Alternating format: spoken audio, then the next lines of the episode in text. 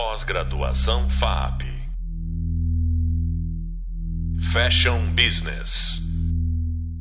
Bem-vindos ao curso de Fashion Business da FAP. Meu nome é Olivia Merchiori e eu vou te conduzir pelo universo da cultura de moda. Chegamos no módulo final do conteúdo sobre cultura de moda e esse é o segundo hub sonoro de dois. No módulo anterior do curso, nós falamos sobre como podemos identificar os AIGAs na moda e criar narrativas relevantes que fortalecem o valor de uma marca. E nesse quarto e último momento, nosso principal objetivo é pensar a inovação e o futuro do sistema de moda em ambientes locais, globais e universais. Nesse podcast, nós vamos ter a presença de uma pessoa muito querida e que eu fico muito feliz de fazer o fechamento desse curso comigo, que é esse diretor criativo que eu admiro imensamente, Lucas Leão. Oi, Lu. Oi, Oli. Um prazer estar aqui com você, é uma honra estar conversando com você aqui. E espero que a gente tenha uma ótima troca, como a gente sempre tem, né? Seremos, como sempre. Então, eu acho que o objetivo desse podcast é até falar um pouco das nossas conversas em backstage e trazer isso à tona, né? Porque a gente fala muito sobre esse tema que a gente vai abordar hoje, que é esse relacionamento sobre moda global e moda local. E ele surgiu principalmente nessa é, trabalhando com novas tecnologias e muitas pessoas, muitas marcas de moda sentem que existe uma perda da visão da, daquela cultura local, né, das relações mais próximas e fala que a moda global ela perdeu um tanto do relacionamento que as pessoas têm mais próximos com a sua própria cultura. Fala-se muito sobre a força de uma moda nacional, né? E como que você cria algo que seja relevante, né, para o seu país, mas muitas vezes a gente tem que pensar como que essa ideia de cultura nacional, como essa ideia de cultura local começa a ser impactada principalmente pelas novas tecnologias.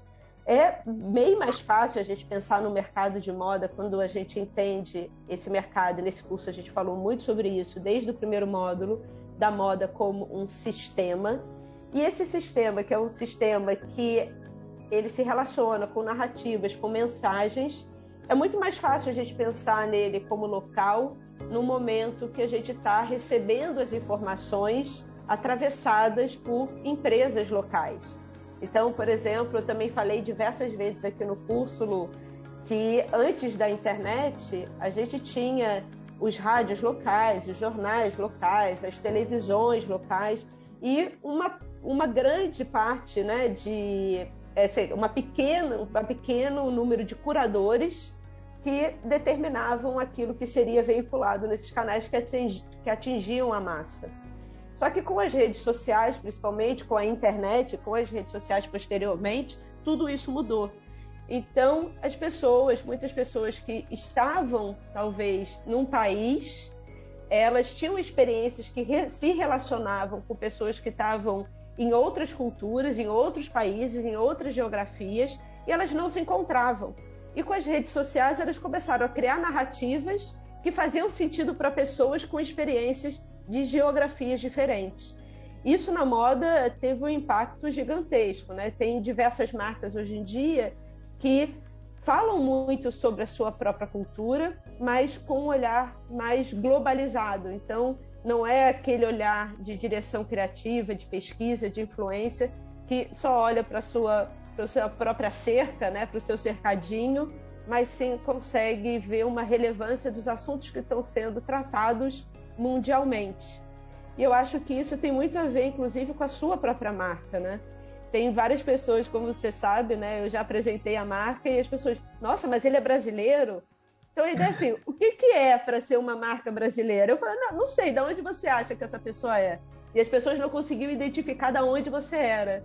Isso é uma coisa muito interessante também, né? Você gosta disso? Com certeza. Com certeza. Isso, se a gente parar para refletir, vem muito do processo é, de imersão mesmo nessas novas tecnologias, né? De como o mundo vem mudando, né? Se antigamente, olha, por exemplo, a gente falava é, desse conceito de Zygas e, e, até o James Lott, que estuda o, os fatores comportamentais do local, né? hoje em dia a gente se pergunta que local é esse, né? É, hoje eu vejo o meu local mais como uma é, como um outro universo dentro da internet, onde a gente cria vínculos com diferentes subculturas, sabe? Então a gente não é não é não acredito que a gente seja nesse local é, geográfico, né? O local ele passa a ser é, um local onde a gente se conecta com diferentes pessoas de diferentes cidades, diferentes estados, até de diferentes países, né? Então, é, esse conceito de, de geográfico ele vem se quebrando cada vez mais, né? E é assim que a gente consegue se conectar e criar uma forte relação com, com, com quem se conecta mesmo com a marca, com nossos espectadores e clientes, né? né? Dentro do seu grupo de seguidores, clientes, você tem muita gente de fora do, do Brasil? Tem. A gente, óbvio que a maioria, é, a, minha, a, maioria dos clientes são é, brasileiros, mas a gente faz muita venda é, para o exterior também. É, a marca, como ela não tem esse, como você falou mesmo, ela poderia ser de qualquer lugar do mundo. É, a gente tem é, várias mensagens que chegam querendo comprar a peça. E aí chegam as mensagens em várias línguas, né? Às vezes eu tenho que parar para ver que tipografia que é ela, que letra que é ela, para a gente tentar entender da onde vem aquela mensagem, para a gente tentar atender o cliente. Então, é muito sobre esse conceito de, dessa localidade que não é mais tão geográfica, ela passa a ser mais é, sobre os grupos, né?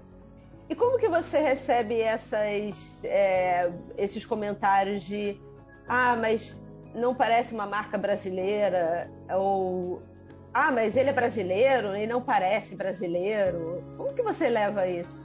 É engraçado, né? É, vou, vou te vou, levantar uma questão. Sempre que a gente faz uma coleção, a gente tenta refletir algo é, responder algo que esteja acontecendo no mundo, né? A gente tenta responder uma coisa que esteja acontecendo no mundo. E a gente acaba se conectando com é, desde as pessoas aqui que vivem na nossa geografia, né? Que compartilham a nossa geografia, como também essas questões é, elas acabam se conectando com outras pessoas, né? Mas é óbvio, por exemplo, na primeira coleção, só tendo um paralelo, a gente respondeu uma pergunta que estava é, ligada à nossa geografia, que a gente fa falou sobre aquele é, momento né, tenebroso onde o, pré, a pré-eleição do Bolsonaro. Então estava bem ligado com a geografia. E a gente teve uma ótima resposta também é, do público nacional. Mas a, a estética, com certeza, ela passa a ser algo mais, é, mais ligado a, a, a, um grupo não regional, né? Quando a gente traduz isso para estética, isso quebra o, o regional e vai para um ar muito mais globalizado. Né?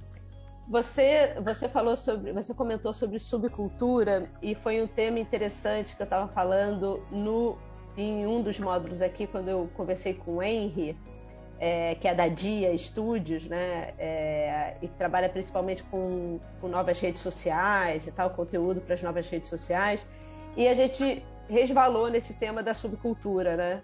Porque subcultura sempre teve essa ideia de uma cultura que é, é quase invisível à cultura hegemônica, né? Que ela tem uma resistência ali. Hoje, e hoje em dia a subcultura é quase é, o que a gente pensou ali juntos, que são quase desvios que acontecem todos ao mesmo tempo, então não existe uma subcultura. A gente estava falando, né? antigamente tinha essa a subcultura é hip, a subcultura é punk, a subcultura é, né, é, é, tinha essas universalizações assim desse conceito de subcultura. E hoje em dia a própria subcultura se pluralizou né? E eu acho que tem muito dessa identidade que acontece nas redes, como eu estava falando aqui, de alguém que vai se de outra de outra experiência geográfica, mas que vai olhar para a sua criação e ser muito mais afetado, né, por diversas outras questões, né? Questões que perpassam gênero, sexualidade, gosto por design, é, e que não necessariamente vai ter a ver com uma pessoa que está do lado tendo a mesma experiência geográfica mas tem uma experiência estética, né? É, olha, quando a gente faz uma pesquisa, quando a gente cria uma, uma narrativa e leva isso para o design, lembrando que esse é um processo árduo, né? E quando a gente compara isso, por exemplo, com é, uma marca de fast fashion muito globalizada como a Zara ou a Shein, que é até mais rápido, que consegue produzir uma peça é, desde a criação, desenho até a, é, de fato concretizar essa peça em três ou cinco dias. É, mas aí a gente se pergunta o quanto essa peça é carregada é, de experiência, né? Eu acho que é o que eu acho que é o grande a grande virada, né? Entender os, os, os menores, as menores criadores, os menores comércios, entender que é mais sobre a experiência em si, né? De você criar uma narrativa e conseguir dialogar com essas subculturas do que de fato você é, vender apenas uma, uma peça de roupa, uma estética nova que esteja ali. Então é muito mais sobre a experiência com esses novos grupos, né? Do que de fato em si você criar uma roupa bonita ou fazer uma roupa que as pessoas vão querer usar, né? Então, é, é uma história que elas querem viver, né? É uma história que elas querem viver, mas uma história que elas se identificam também. Sempre que a gente levanta essas questões, quando a gente vai pensar na coleção, a gente quer que design é diálogo, né? A gente está querendo sempre dialogar com alguém. E quando você vê uma marca, por exemplo, é, como a Shein ou como a, a Zara, eu, eu não consigo ver esse diálogo em si. Eu consigo ver apenas uma peça que talvez supra alguma necessidade que alguém quer fazer. Então aqui a gente fala sobre mais sobre essa, essa questão da experiência, né? Agora, apesar de trabalhar com subcultura e ser um dos estilistas mais considerados, né, mais vanguarda, mais ed hoje do, do mercado brasileiro. Eu é... agradeço. Ah, Se você está dizendo. Chique. Mas, apesar disso, você esteve ali, na, né, não é uma novela, é uma série, mas você foi escolhido ali, é, praticamente todas as roupas do Verdades Secretas 2 de um personagem, é, Vini, né, que era o, o, coordenador lá da agência de modelos, praticamente ele foi vestido né, pela sua marca. Então tem isso também, por mais que você seja visto como uma marca global, que não necessariamente tem a ver com um estereótipo de cultura brasileira, né, daquilo que as pessoas imaginam do que seria uma cultura brasileira, você estava lá, né, na TV aberta, lá no, no novelão das 11. Uma loucura, né? Eu não consegui nem assistir a, a série toda, eu comecei a assistir, mas aí quando eu comecei a ver, fiquei meio impactado, assim, e até uma reflexão, né, de como às vezes a, essas subculturas criam, essa, é, quebram essas bolhas, né?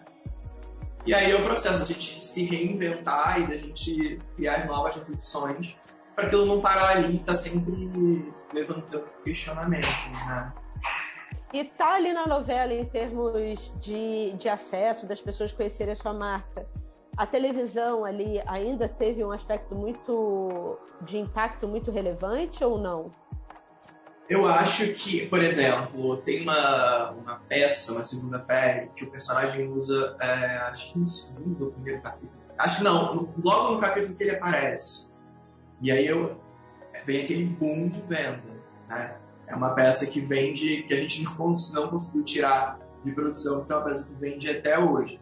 Então, óbvio que eu acho que é, ajuda muito né, nas vendas e ajuda muito também a gente continuar é, tocando o negócio. Então é muito é importante ter esses momentos de quebra. É, é legal estar na subcultura, estar ali na margem, é legal. Mas é importante ter esses momentos de ruptura para que a gente consiga tocar, conseguir tocar fazendo o que a gente faz. Né? Sim.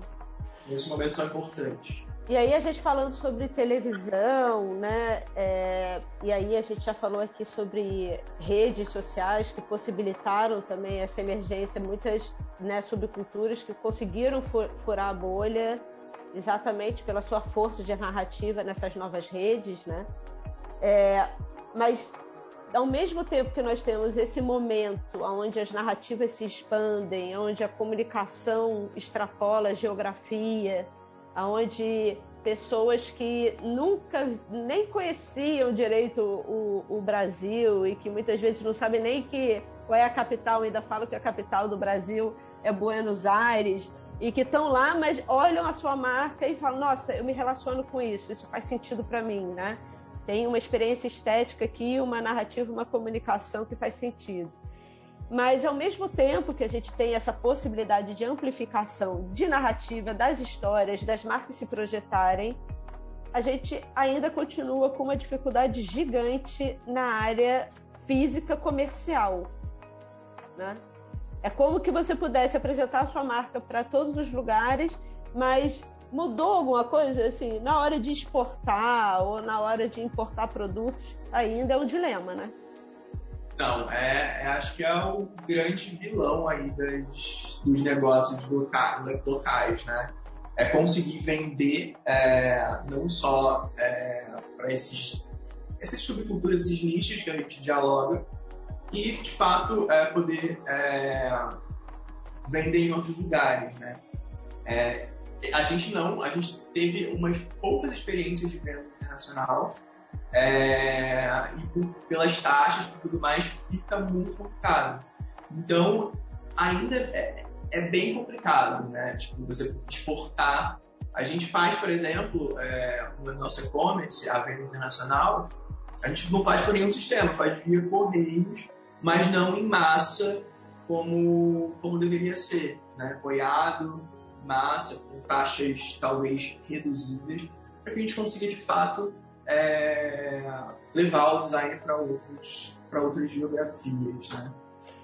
Bem, uma das soluções que estão aí tentando despontar no mercado para essa inviabilidade dos negócios físicos, da exportação, é a ideia das roupas digitais. Né? E aí também a gente está aqui no último módulo do curso, a gente fala de tecnologia e a gente não pode conversar com você sem falar também sobre essas experiências né, das roupas digitais que você teve, inclusive, com a Shop Together.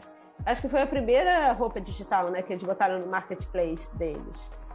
Foi, eu achei bem interessante eles terem se interessado, né? A gente é, já trabalha com esse, esse diálogo, né? Então a gente tangencia bastante a marca com esse novo universo, né, essas novas possibilidades. Né? no segundo desfile a gente tá, faz isso em 3D, no segundo a gente fez o Avatar lá em 2018, quando a gente, ninguém pensava em avatares nem nada disso.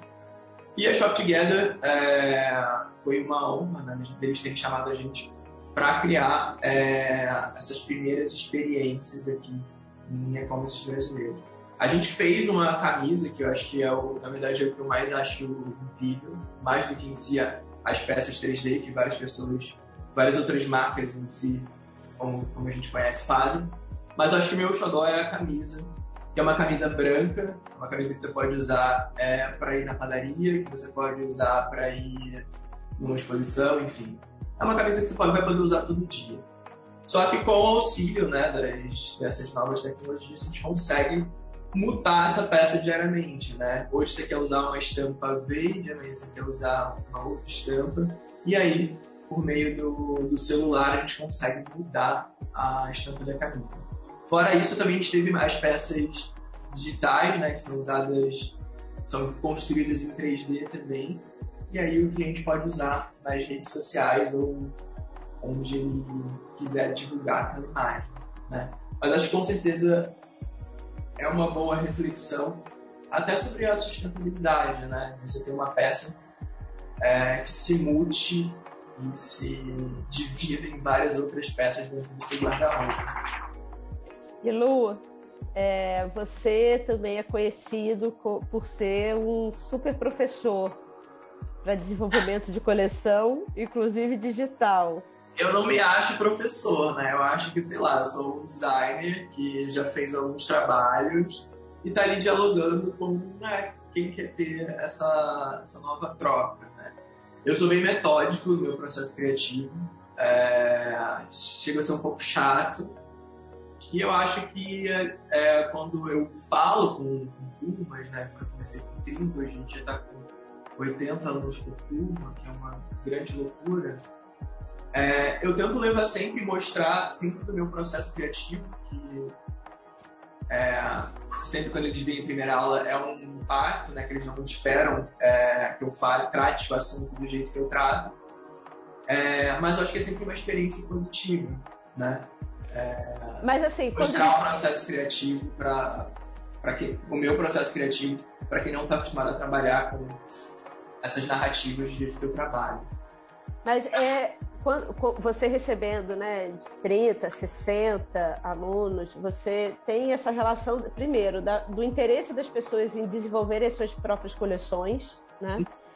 É, mas qual a relação que você vê ali nos trabalhos é, do, da compreensão da pesquisa, das referências que as pessoas trazem, e principalmente, já que esse é o tema aqui do nosso podcast, da relação entre cultura local e cultura global? Como que as pessoas têm trabalhado isso nos, nos próprios desenvolvimentos? É, eu acho que acho que o maior erro assim, de, de, de quem está começando, quem está criando as suas primeiras narrativas, é não entender o design como um diálogo, né? Quando a gente volta ele muito para si, ele acaba é, não quebrando a bolha, né? Você acaba não conseguindo se conectar nem com as subculturas, nem com algo mais global. Então acho que esse é o. Nem cultura nenhuma, né? Nem cultura nenhuma. Você está dialogando aí só com você. Então acho que, acho que é o principal problema quando você tenta, quando você é novo, enfim, quando você não é, você tenta criar uma narrativa, né? Essa narrativa vai ter que se conectar com alguém, você vai ter que se falar com alguém, você, você vai ter que falar com alguém, né? E acho que esse é o maior problema. E eu acho que é maior uma das maiores ferramentas para a gente conseguir também é, falar sobre o, o, o, local e o global. Né? Se você não tem uma boa narrativa, você não consegue se conectar com ninguém. É, a gente está chegando aqui, né, já no final eu falei que ia ser super rápida essa conversa, mas eu acho que mas eu acho que o ponto principal aqui que, que, né, que a gente gostaria de trazer para você que está ouvindo, para você que está começando a pensar no seu negócio de moda ou que está reestruturando seu negócio de moda, é que não necessariamente você, para ser, né, para ser um bom designer e para se relacionar com as pessoas à sua volta, com a sua comunidade, você precisa ficar atrelado a um folclore também do que seria ser brasileiro, né? Do que seria o que, que você pode fazer como brasileiro. Né? É, um dos grandes entraves do mercado que a gente tem hoje é que parece que marcas brasileiras elas só podem fazer três coisas para ter sucesso no exterior: moda praia, acessório e vestido de festa. Né?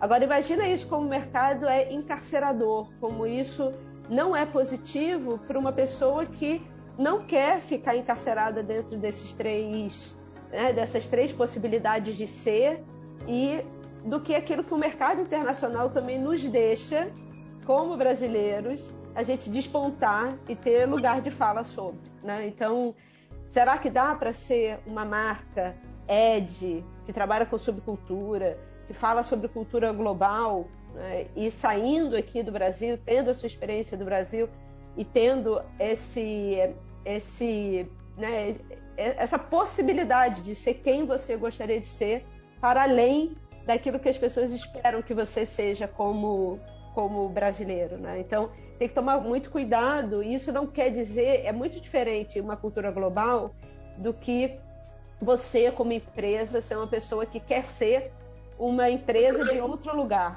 Né? Então, quando a gente fala de cuidado com o que te, o que te encarcera, quando você fica muito preso das expectativas que as pessoas têm do que poderia ser uma marca brasileira, é, mas também é diferente de você rechaçar todas as suas experiências e querer ser uma marca americana ou querer ser uma marca francesa. Uma marca global fala sobre muito mais do que isso. Lu, tem um minuto para terminar, senão o Vini aqui vai me matar, mas queria te agradecer imensamente Obrigada mais uma vez. É uma honra, olha, sempre falar com você. E muito obrigada pelo convite. Obrigada, Flor. Bem, esse é o final do nosso conteúdo sonoro e eu espero que a partir de agora você comece a pensar a inovação como parte fundamental do seu negócio. Lembre-se que o ponto principal desse nosso módulo final é compreender que a moda é um sistema em renovação constante e que precisa se manter alinhada com os desenvolvimentos tecnológicos dos seus ambientes locais e globais.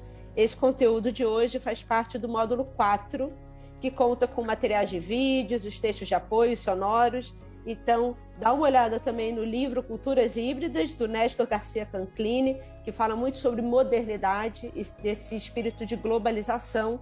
E também não deixe de assistir o Merchants of Cool, do Barack Goodman, que fala sobre o sistema né, de tendências de moda e a relação com o consumo jovem.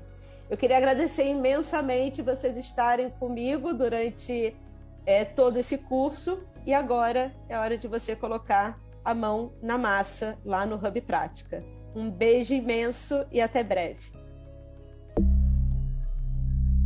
Pós-graduação FAP Fashion Business